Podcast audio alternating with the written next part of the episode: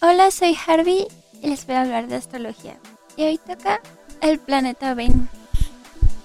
Moviéndose de 1 a 2 grados por día, tarda 224 días en completar el ciclo del zodiaco, permaneciendo aproximadamente un mes en cada signo, asociado a la casa 2 y casa 7, gobernando los signos Tauro y Libra. El día de pertenencia es el viernes. Estando exaltado en el signo de Pisces, tiene su caída en el signo de Virgo y tiene una afinidad con Saturno y Mercurio. Y ciertas diferencias con Sol, la Luna, Marte y Júpiter. Bueno, más bien con Júpiter es más neutral para Venus. Es un planeta que sugiere sutileza, armonía, belleza en todo lo que toca. Así es una así es tienen determinadas cuestiones en la carta astral y es muy fuerte si está bien posicionado. La persona probablemente esté menos interesada en conflictos y aprecia más la suavidad de las situaciones. Las principales funciones de las que se ocupa el planeta son la sensualidad, seducción y los valores de atracción, la alegría del placer, nuestra capacidad afectiva, las emociones, sentimientos y cómo nos relacionamos socialmente, también en las relaciones amorosas y también ocupa una armonía en la educación, equilibrio y cooperación. Venus en los signos y casas del zodiaco ofrece información importante sobre la forma en que podemos expresar nuestros sentimientos y las relaciones interpersonales, especialmente cuando se trata de placer y amor. También nuestra actitud hacia el dinero y la propiedad personal, la comodidad y los valores materiales estéticos, sociales también. Inspira la capacidad para impulsarnos a tomar decisiones que nos llenen por dentro, que nos hagan sentir bien con nosotros mismos. Así demostrar cómo apreciamos y fomentamos el interés de algún tipo específico, ya sea en el arte y la belleza. Venus muestra nuestro poder de atracción, pero también nos atrae hacia los demás.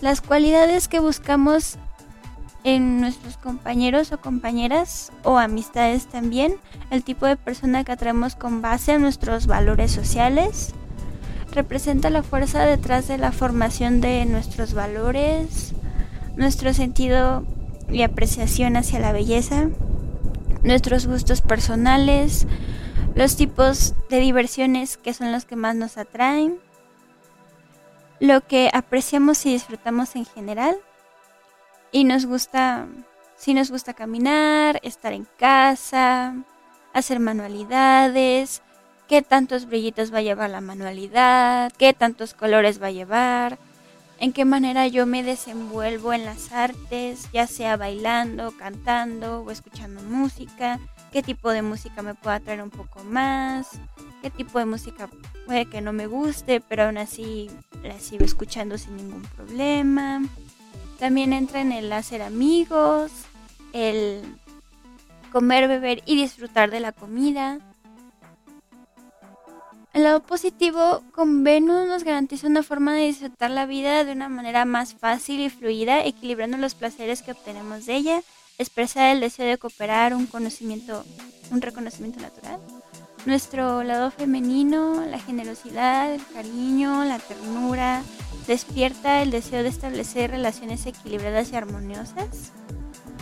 El encanto, la alegría, la diplomacia, la consideración, el tacto, las ganas de compartir, la suavidad, también la calma.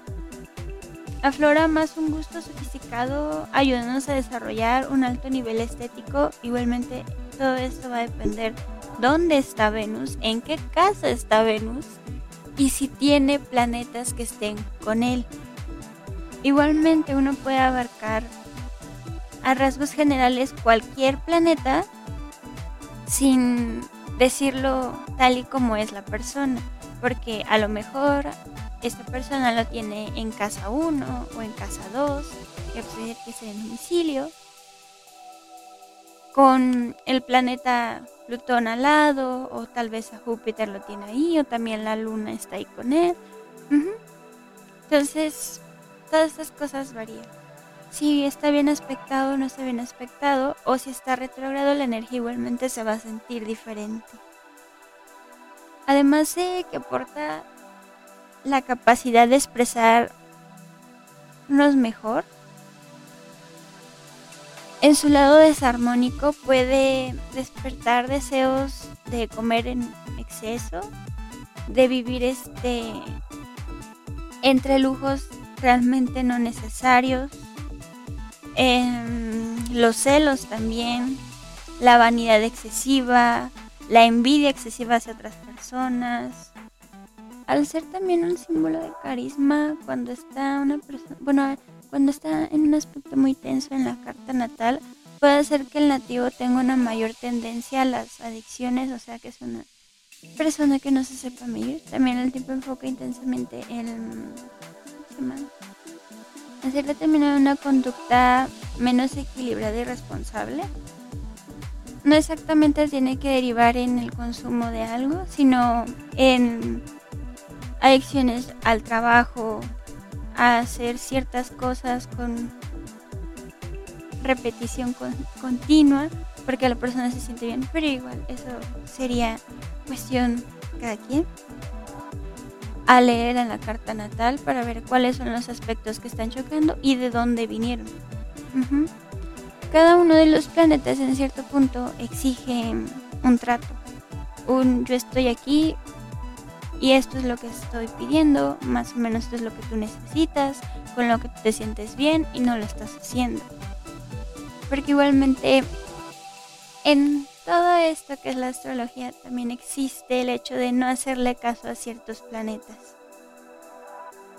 Ir por la vida ahí hasta que en algún momento ese planeta decide salir y hay veces que no lo hace de la manera más amable posible. Un caso, y ahorita no estamos hablando de la luna, podría ser una luna en Virgo no tratada.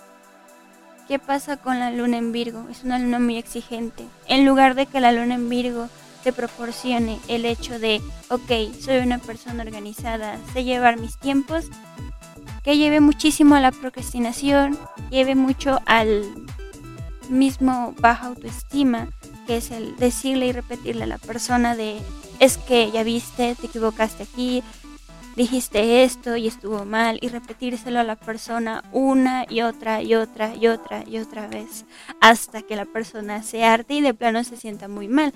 Em, no cae en el aspecto de otras lunas que a lo mejor, ok, sí, me equivoqué. Ya teniendo esto en una trabajada es, ok, me equivoqué, puedo mejorar. Voy a llevar eh, al menos estos aspectos de mi luna a un trayecto un poco más fácil. Tuvimos un error, pero de aquí podemos aprender, vamos a mejorar. Tampoco te quedes estancado en este aspecto de me equivoqué, lo hice mal. Porque los nativos con esa luna vienen de mamás muy exigentes, de mamás que en sí les pedían mucho sin tomar en cuenta de que esas personitas eran unos niños. También cuestiones de algunos planetas que no se trataron en infancia vienen a, a veces a resonar un poco más, ya sea en la adolescencia o cuando una persona es adulta. Pero un planeta no bien trabajado puede llegar a tener esos pequeños baches en la vida que igualmente se tienen que empezar a tratar para que la estancia aquí sea un poco más placentera. Ok, seguimos con Venus. El individuo también tiende a ser una persona más dependiente emocionalmente, lo que crea una mayor dificultad al aceptar el final de las relaciones, ya sean amorosas, de amistad o en casos familiares. Tener Venus afligido también puede hacer que una persona piense en personalidades importantes o prominentes pueden estar enamoradas de él, alimentando ensoñaciones y otro comportamiento es coquetear más de lo normal. Las personas que se mueven superficiales, indecisas y a veces un poco vulgares tienden a dar un valor excesivo a su apariencia y alimentando por su simpatía forzada con personas ajenas a su entorno. Igualmente Venus nos puede proporcionar cosas agradables, también no trabajándolo, puede llegar a, estos aspectos igualmente si no está bien aspectado o no lo hemos trabajado. Y eso sería todo por hoy. Acuérdense que pues no todo es a fuerzas. En caso de que tengamos mal aspecto a algún planeta, hay otros planetas que pueden ser los que estén medianamente liderando.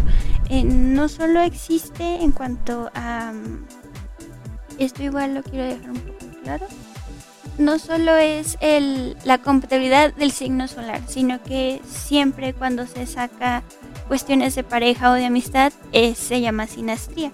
De ahí pues se ve si realmente en qué cuestiones pueden trabajar o son más compatibles. Como hay signos este, que se repelen, hay complementarios. Igualmente, un Leo niña a un Leo niño, ya están chiquitos, no van a ser iguales. La energía femenina como la energía masculina en los signos es totalmente diferente. A lo mejor puedes escuchar cuestiones muy bonitas de alguien en Virgo, cuestiones que sea este femenino y cuestiones muy feas de alguien en Virgo siendo masculino. Pero igualmente si hay signos no trabajados es en el momento en el que nosotros en nuestra vida nos topamos con gente que nos cayó muy mal. Porque a lo mejor no tenían trabajado eso o yo en mi carta natal o tú en tu carta natal tenías ese signo que no estás trabajando. A lo mejor no te llevas bien con Tauro. Ha de ser algún aspecto de tu carta natal que está directamente en Tauro, que no estás trabajando. O directamente con tu carta del alma, que es la dracónica. No estoy trabajando acá con Tauro es cuáles son las cuestiones de Tauro que yo no estoy implementando en mí. Porque tal vez a lo mejor tengo Venus en Tauro y ni siquiera me había dado cuenta. O Venus en Virgo, o alguna alineación así estilo. También dando un ejemplo de mm, ensoñación y todo eso, se da un poquito más si lo he visto en la idealización hacia otras personas con Venus en Pisces. Si bien anteriormente había dicho que Pisces este, estaba exaltado. Son esas personas que llegan a ver a alguien y dicen, wow, es que esa persona es lo máximo, me cae muy bien. Pero empiezas a ver como que ciertas cosas que no concuerdan porque sientes que ya se está yendo un poquito más a otros extremos y tú llegas a conocer a esa persona y no tiene nada, nada que ver. Igualmente, cuando esa persona sale de esta fase, ve a la persona ya con todos, todos, todos sus defectos. Y se decepcionan y crean el de este de no, pues es que yo sentía que era una persona muy especial, pero ahorita me di cuenta que pues es una persona demasiado simple, no valía la pena son unas cuestiones que van a pasar con Venus en Pisces, pero igualmente más adelante se puede decir que abordaríamos cada uno de los signos en los planetas. Ya es ahora sí todo por hoy. Se agradezco muchísimo que tengan un bonito día, tarde o noche. Nos vemos.